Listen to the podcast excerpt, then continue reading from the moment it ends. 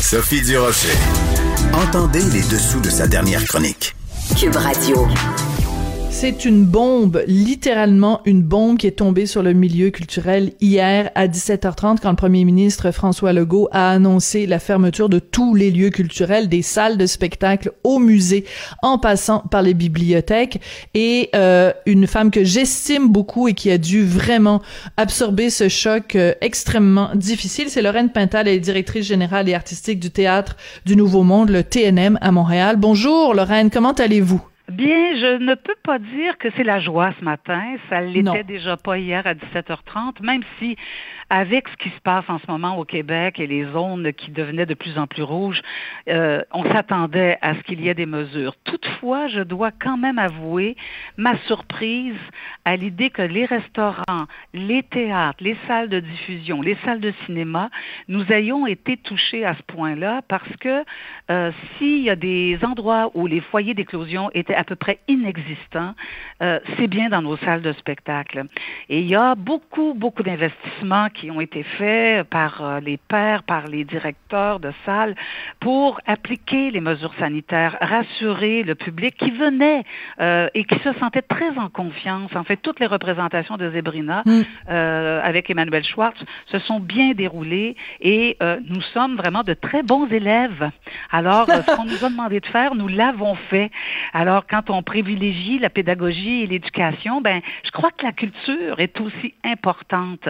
Et loin de moi l'idée de ne pas être solidaire avec la santé publique et de ne pas vouloir protéger la vie des gens. Au contraire, c'est notre priorité à nous aussi. Mais il y a des euh, décisions qui sont prises, bien sûr, pour les raisons que je viens de vous donner, mais je suis pas certaine qu'elles ciblaient les bons endroits.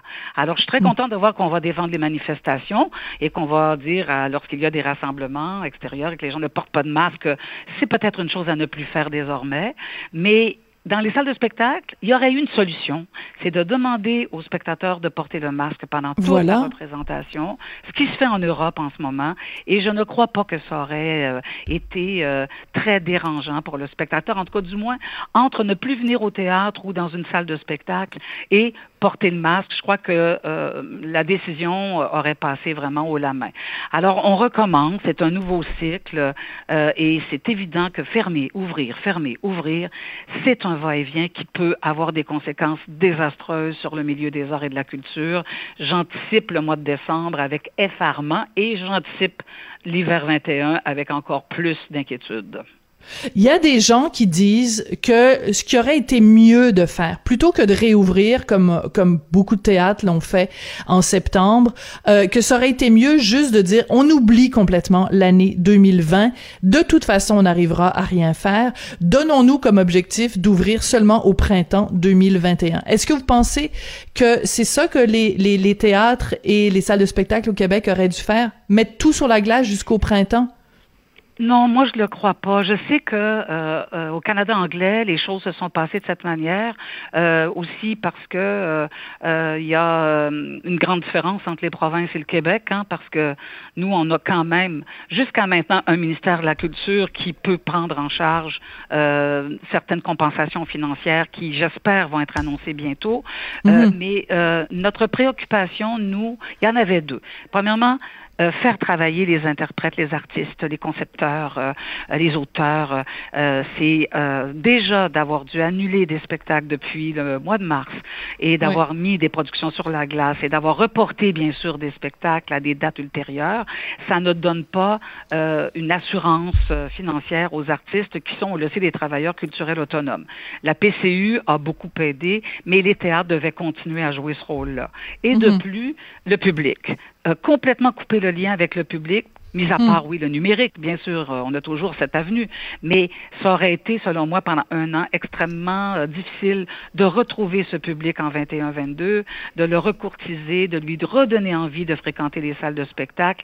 Et le public, de toute façon, après maintes sondages, euh, nous a témoigné un attachement réel pour les arts vivants. Alors, ça aurait été de plus économiquement. Moi, je tiens à le dire encore, on parle du centre-ville de Montréal, ce qui a fait que le centre centre-ville a retrouvé une certaine vie depuis euh, septembre, ben c'est grâce au théâtre, c'est grâce aux lieux culturels, parce que vous avez les raison. ont fréquenté le centre-ville. Hmm. Et ce n'est pas dit comme étant une force économique, une force euh, d'emploi et une force bien sûr créative. C'est tout ça qu'on représente les arts et la culture. Et si on veut soigner bien sûr euh, le corps, ben il y a l'âme aussi. Je sais que je dis un mhm. cliché, mais le théâtre et l'art du bien. Oui, ben oui. je veux dire, si on veut les dépressions et les descentes aux enfers de gens qui n'en peuvent plus de cette crise, ben on nous, on nous a dit que de venir au théâtre, de revoir euh, la scène, de sentir qu'on était en communion, même avec 160 personnes, pour entendre une voix ou des voix en chair et en os sur une scène, ça leur faisait du bien. Alors, je comprends que ça peut faire du bien d'aller dans un centre d'achat là ou de, de, de fréquenter des mhm. commerces, mais pourquoi? C'est ce que je comprends pas. Pourquoi? Et c'est pas parce que je veux qu'on ferme les centres d'achat, mais pourquoi euh, continuer à euh, permettre aux gens de se promener euh, dans des centres où, je m'excuse, mais il y a de la pro il y a de la proximité là humaine. Et, alors que dans les théâtres, déjà les gens étaient assis avec le, 2, le 1,5 mètre de distance, 2 mètres en se levant. Il y avait il y avait pas de grand risque qu'il y ait contamination, à moins que bon, il y a un cas qui tout à coup se présente et là, ben c'est comme à Radio Canada en ce moment là, il y a un cas. Alors je pense oui, c'est ça. Radio-Canada avait On pas va pas fermer Radio-Canada. Ben non, c'est ça. Ben, il y a, y a trois cas, en fait, ouais, à Radio-Canada. mais vous avez tout... En effet. Oui, mais vous avez tout à fait raison. Mais mais c'est pas un cliché. Quand vous dites euh, Lorraine, quand vous dites que aller au théâtre ça fait du bien à l'âme, ben on peut le dire aussi. Aller au cinéma ça fait du bien à l'âme. Aller voir un spectacle de danse ça fait du bien à l'âme. Aller voir un humoriste sur scène ça fait du bien à l'âme. Et je pense que c'est euh, dans ce sens-là que le milieu culturel est dans l'incompréhension face à la à la mesure euh, annoncée par le gouvernement parce que on le sait. J'en parlais tout à l'heure avec Denis Bombardier, à quel point on vit en ce moment, depuis le début de la pandémie, une détresse humaine. Une détresse, Lorraine, c'est vrai, il faut se le dire. On est ah triste, on est déprimé, donc on n'aura même plus accès à ce, à ce bonbon qu'est d'aller voir un autre être humain monter sur scène et nous épater, nous éblouir. Et ça, c'est triste. Oui, puis notre société est très complexe, hein, très composite. Alors, euh, c'est pas vrai qu'il n'y a pas des gens qui sont seuls, les gens qui ont vieilli, des gens qui sont loin des, des grands centres. Des, il y a beaucoup de beaucoup de solitude, beaucoup d'isolement, euh, et euh, il y a une perte de euh, de connexion avec la réalité quand on est confiné pendant si mm. longtemps. Euh, donc oui, on le comprend. Je tiens quand même à dire, euh, et, et j'aime bien le mot incompréhension parce qu'on comprend qu'il fallait prendre des mesures c'est clair que le milieu culturel ne se désolidarise pas de l'ensemble de la société, mais c'est vrai qu'il y a une incompréhension qui est assez répandue. Pourquoi les salles de spectacle et les théâtres et les mm. restaurants, alors qu'il y a d'autres lieux où il y a aussi euh, promiscuité humaine qui pourraient être des foyers encore plus forts. Bien sûr, on protège l'éducation, 100% euh, d'accord. Mais je le redis, la culture fait partie de l'éducation pour moi.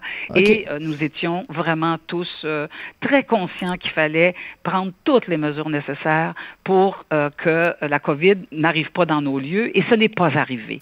Alors, il y a des choses que je comprends pas dans certaines décisions qui ont dû être prises encore une fois dans l'urgence. On le sait. Là, oui, mais en même temps, on aurait pu vous consulter, Lorraine. C'est-à-dire que ce que vous, voilà. Donc, vous, vous n'avez pas eu d'appel de Nathalie Roy, ministre de la Culture, ou euh, euh, vous n'avez pas eu de consultation, où on aurait pu vous dire, écoutez, euh, comment réagirait le TNM si on vous imposait au public le masque obligatoire, si on imposait des, des, des différentes mesures, comment réagiriez-vous? Cet appel-là n'a pas eu lieu de la part de Nathalie Roy du ministère de la Culture. Bah, c'est sûr qu'on euh, je comprends que le ministre de la Culture peut être assez euh, débordé en ce moment. Alors, si ce n'est que de son, je ne sais pas moi, de, de, de son entourage, euh, parce que je dois quand même dire que quand les salles sont passées de 50 à 250 personnes, on, nous avons été consultés par le cabinet de Madame Roy et nous en étions très heureux parce qu'on a pu dire 250 personnes, on va vivre avec ça. Avec, incluant les gens sur scène. Bon, on va vivre avec ça jusqu'en décembre.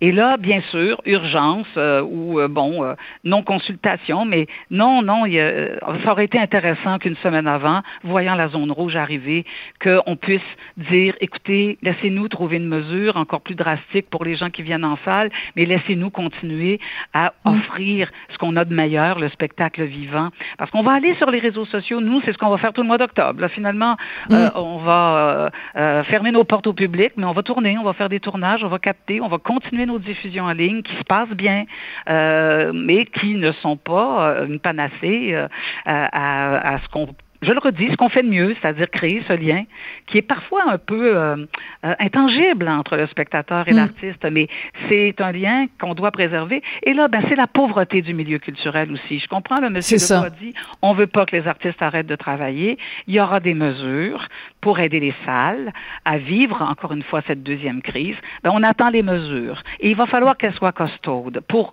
pas juste pour le théâtre, pas juste pour l'art et la culture, mais euh, c'est, on est rendu à cette étape-là, là aussi, on veut que cette crise économique ne tue pas des salles ou des théâtres ou des compagnies ou des entreprises. Ben là, il y a, oui, il y a, il y a malheureusement encore beaucoup, beaucoup d'investissements à faire pour nous permettre de traverser à nouveau la deuxième crise dans l'espoir qu'elle se termine le 28 octobre. Je ne veux pas être oiseau de mauvais augure, mais euh, disons que euh, on voit le mois de décembre arriver et on anticipe déjà les programmations de 21. Euh, et ça aussi, il faut nous permettre de travailler en amont et de programmer, d'engager des acteurs en, longtemps d'avance. Et là, on est figé, mm. figé. Je vous le dis, j'ai l'impression d'être un acrobate sur une corde raide. Il n'y a pas de mm. filet en dessous. et je suis pas la seule. On est nombreux sur le fil de, le fil de fer. Il faudrait qu'il y en ait qui trouvent un peu de respiration et d'aération dans la pratique de leur métier. Oui, on a envie de chanter comme Diane Dufresne, donnez-moi, donnez-moi de l'oxygène. bon, évidemment, je chante pas aussi bien que Diane. Euh, on est, on est d'accord là-dessus. mais, mais je pense que c'est ça. Après qu'on y arriverait. Je, je, je, pense que c'est ça que, que, que, le milieu demande. Euh, Lorraine, vous l'avez dit, le gouvernement euh, l'a dit hier. Monsieur Legault a dit, il va y avoir des mesures de compensation, des mesures financières pour aider les, euh, les, les personnes les plus touchées à faire face à cette, à ce confinement pendant 20, 28 euh, jours. Euh, est-ce que vous y croyez? Ah oui, là, il faut y croire, là. Parce que ça a été dit, ça avait déjà été dit par François Legault avant que l'on déconfine. Euh, et c'est vrai que les nouvelles ont tardé. Mais l'avez-vous vu? L'avez-vous vu, cet argent-là, Lorraine? L'argent qui avait été promis. qu'on l'a vu oui. On l'a vu du Conseil des arts et des lettres du Québec. On a été quand même nombreux à recevoir une majoration de subvention qui était, euh, bon, au dire de beaucoup, insuffisante, mais quand même. Mais l'aide du ministère de la Culture, là, pour l'ensemble des salles, pour les aider à euh, compenser pour les pertes de revenus, évidemment, anticipées, euh, ben ça, c'est pas venu encore. Et là, euh, de dire ça à la population dans un point de presse, il faut que ce soit sérieux. Et si j'y crois pas, mais là, euh, écoutez, je ferme le théâtre maintenant, là. Alors hmm. oui, crois. J'y crois, euh, mais vite. Vite. pas dans deux mois. ça prête. Donnez-nous de l'oxygène. Donnez-nous de l'oxygène, mais donnez-nous de l'argent aussi. Voilà, c'est ça. Oui, Et, ça, voilà. Et euh, Lorraine, juste en terminant, euh, le mot qui, qui euh, pour résumer votre sentiment, c'est quoi? C'est de la colère, c'est de la tristesse, c'est de la de la de la résignation, c'est de l'espoir, oh, c'est euh, ouais. un mélange de tout ça? Ouais, non, non, c'est rare que, que je me résigne. En général, euh, et au TNM, l'équipe est assez battante et combattante. Alors, euh, euh résilience, courage, euh, mais beaucoup de tristesse. Beaucoup, hmm. beaucoup de tristesse. Et, et c'est peut-être mon tempérament qui m'encline d'être davantage triste que révolté ou que, que d'être en... Mais je suis en colère aussi. J'ai une colère qui est là depuis, depuis quand même un certain temps, mais c'est parce que je suis impuissante. C'est de la colère impuissante hmm. face au virus. C'est beaucoup plus ça. Mais sinon, je suis triste. Je suis triste de mm. voir que ce secteur est durement touché, mais je ne perds pas le courage et euh, euh, la volonté de, combattre. On va l'avoir, ce virus-là. On va l'avoir de manière collective. Mais là, il faut que le collectif embarque. Là, on parle de tous et de toutes celles qui peuvent aider à faire reculer le virus. Et je suis pas sûre que c'est partagé par certaines euh, sections de notre société. Et là, ben, c'est là où il faut, il faut vraiment se donner euh, euh, des, euh, faut pas se donner de tape dans le dos parce qu'à deux mètres c'est difficile, mais il faut, faut s'encourager tous et toutes à donner un dernier coup de barre jusqu'au 28 octobre et, et on va faire partie du bal, on va danser avec les gens là, on va le faire. Lorraine, c'est bien, c'est bien résumé. En tout cas, euh, merci Merci d'être là. Bon courage euh, pour la suite des choses et, et transmettez évidemment à tous les, les, comédiens, les concepteurs, les créateurs, euh, les, les, ouvreurs, euh, tous les gens qui font les décors, qui font les costumes, euh, tous les gens qui travaillent au TNM et dans le milieu des arts vivants, à quel point nous aussi on est triste comme spectateurs, comme amateurs, on est triste de ne plus, pour les 28 prochains jours, de plus avoir ce contact-là. C'est c'est dur. Ben, je, je n'entends que ça. Ça nous manque, ça nous manque. Ouais, ben moi, ça me touche beaucoup les. Les gens nous écrivent, les gens font des témoignages. Je vois les choses sur des, enfin, beaucoup de propos euh, en faveur euh, euh, du maintien des théâtres ouverts sur le public, avec la, la, même impuissance que l'on ressent face à, aux mm. dernières mesures. Et c'est très touchant. et c'est ça qui nous donne le courage de continuer, mm. parce que si on était totalement isolé, ce serait euh, ce serait euh, vraiment l'enfer. Là. Alors, on va tout faire pour que ça, ça se règle le plus rapidement possible. Mais euh, je vous remercie parce que vous pouvez être certain que je vais communiquer votre témoignage à l'ensemble des gens qui vont travailler tout le mois d'octobre au TNM et des artistes qui vont continuer à faire ce qu'ils font aussi de mieux, jouer des personnages et immortaliser tout ça sur des vidéos qui vont servir à nos captations sur le web. Merci beaucoup, Lorraine, puis merci d'avoir pris le temps. Je sais que vous deviez normalement être en réunion, mais vous avez pris du temps oui, euh, on pour venir nous parler. Alors voilà, allez, courez, courez, courez. Merci beaucoup, Lorraine Pintal, qui est directrice générale et artistique du théâtre du Nouveau Monde. Ben, c'est comme ça que se termine cette émission. Mais avant de se quitter, je dois vous dire euh, qu'on a quelque chose de vraiment intéressant à vous proposer Cube Radio, c'est Marie-Claude Barrette qu'on connaît bien. Bien sûr, de l'émission Deux filles le matin à TVA, elle a réalisé une entrevue d'une heure avec l'ancienne première ministre Pauline Marois en direct de sa demeure, suite à la sortie de sa biographie Pauline Marois au-delà du pouvoir. Et à Cube, on va diffuser l'intégrale de cette entrevue-là ce soir à 19h.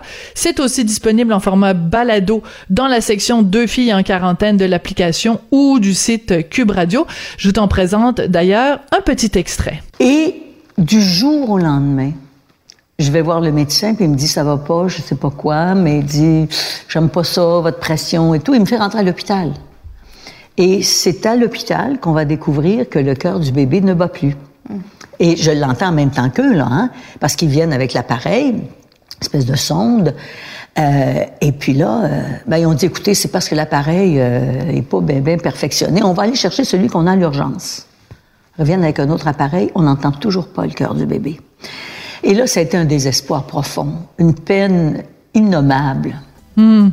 Une peine innommable. Alors, cette confidence et d'autres dans cette grande entrevue donc de Marie-Claude Barrette avec Pauline Marois ce soir sur les ondes de Cube Radio à 19h. Merci beaucoup d'avoir été là, puis on se retrouve demain.